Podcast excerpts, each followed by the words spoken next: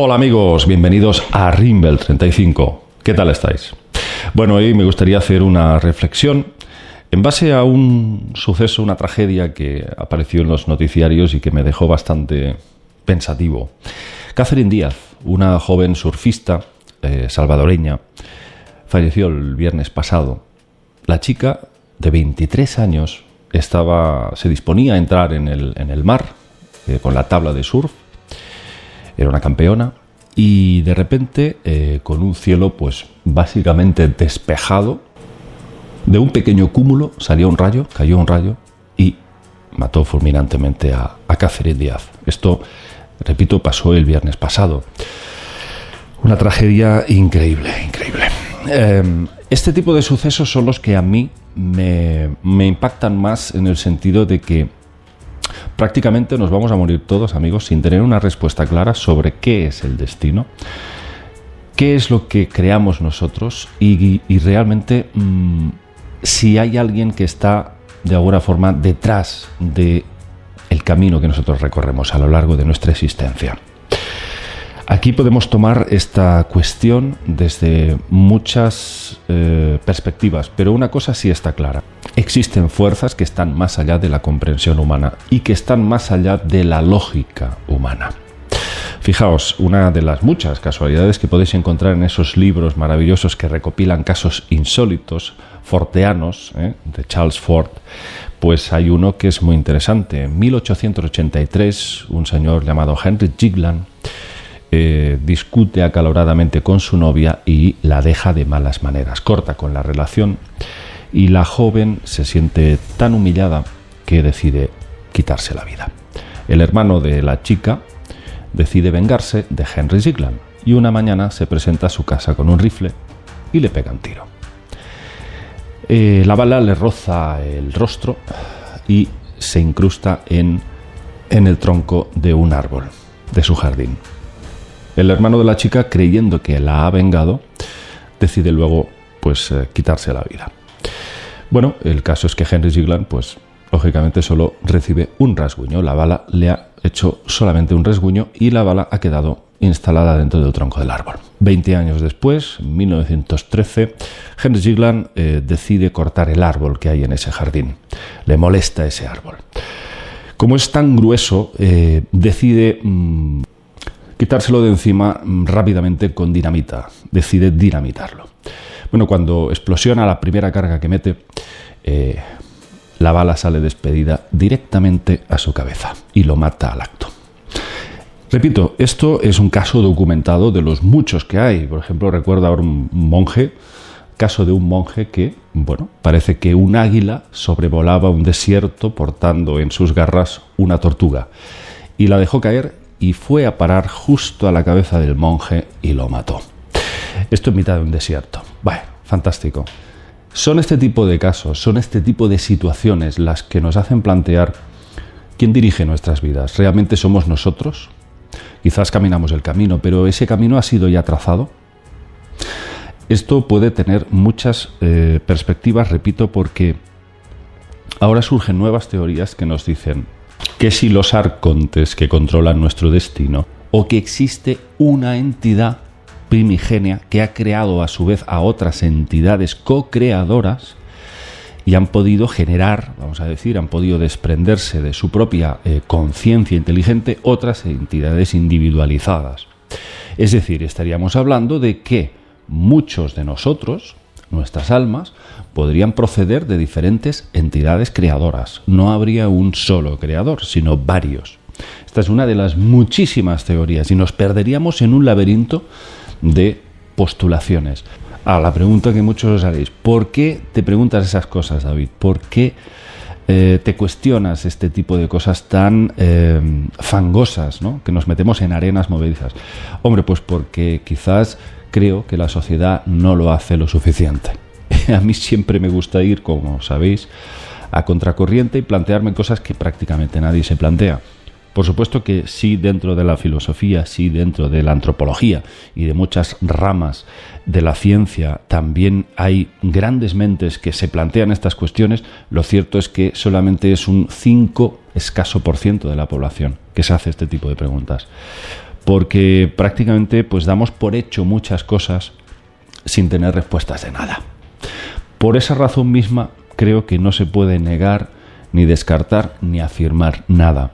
Debemos de contemplar todas las posibilidades posibles. Pero imaginaos por un momento que, no sé, alguien, eh, una inteligencia superior, no digo que pensara por nosotros, pero sí que nos indujera o nos inspirara o nos guiara. Fijaos que yo mismo he pasado varios periodos de mi vida con depresión. Los que lo habéis pasado sabréis perfectamente a qué me refiero. La depresión es un problema muy gordo porque en el momento que sufres esta, esta situación de desánimo, de tristeza, de ansiedad, puede dar cuadros de ansiedad, pues es realmente duro porque no ves la luz al final del túnel, crees que todo es negro, que no hay forma de salir de ahí. Y efectivamente, ahí, cuando yo recuerdo esos momentos, mm, pienso, es que por mucho que yo intentara salir de ese estado, era imposible. Era imposible, por mucho que yo luchara, por mucho que yo intentara ser positivo, a mí me tocó vivir esos meses, fuesen tres, fuesen ocho meses. Y ahí, ahí no hay tu tía. O sea, yo tenía que pasar por eso.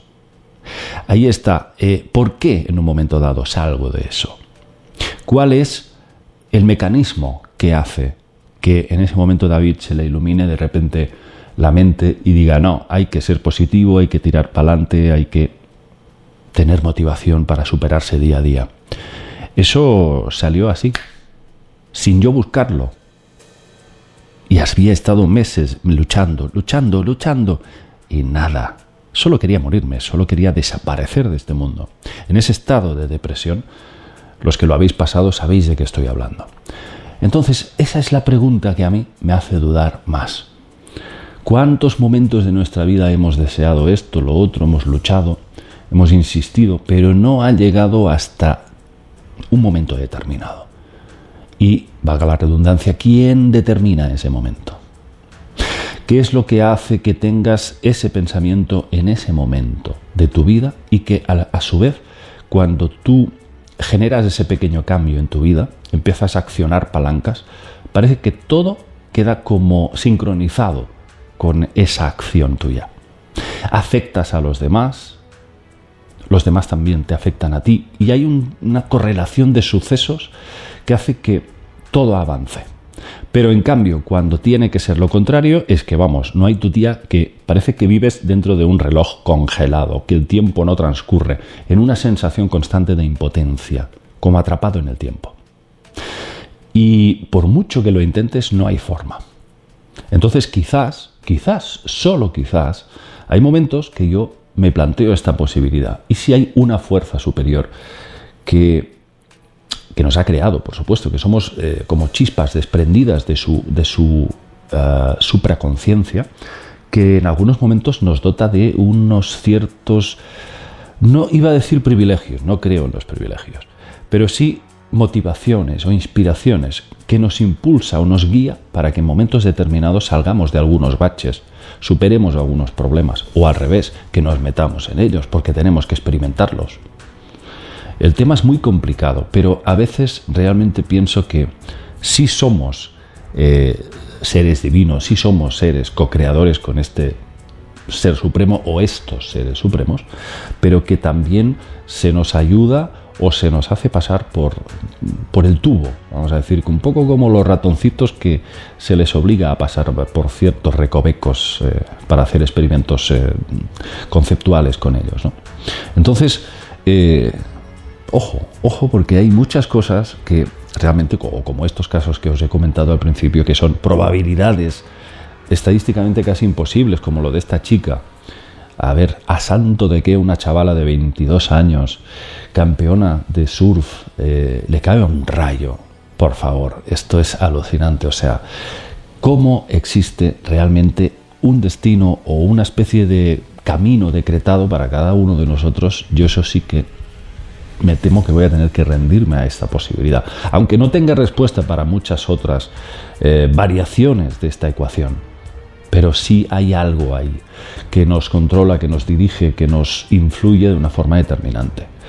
Porque hay muchas situaciones en la vida y yo he tenido amigos, personas que, por ejemplo, han estado dentro de la depresión y no han salido. Y ahí se quedaron. Y acabaron, por supuesto, como podéis imaginaros. ¿Por qué yo salí y otras personas no han podido salir? ¿Por qué a unas personas les toca, eh, vamos a decir, pues no sé, nacer, como decimos aquí, con la flor en el culo? ¿eh? Familias ricas, familias burguesas, familias nobles. Han tenido todas las facilidades posibles y sin embargo luego al final pues tampoco han sido felices. Y otras personas con una miseria absoluta. ¿Quién dirige eso? ¿Es el karma? ¿Es lo que tú has hecho, lo que tú te has ganado en esta vida? ¿Realmente existen los castigos para todas las acciones que hemos hecho? Infinidad de preguntas se agolpan en torno a esto, pero hay una cosa que está muy clara. Y esto es algo que a través de la astrología lo he podido comprobar. Hay una muy buena parte del camino que recorremos que está trazado.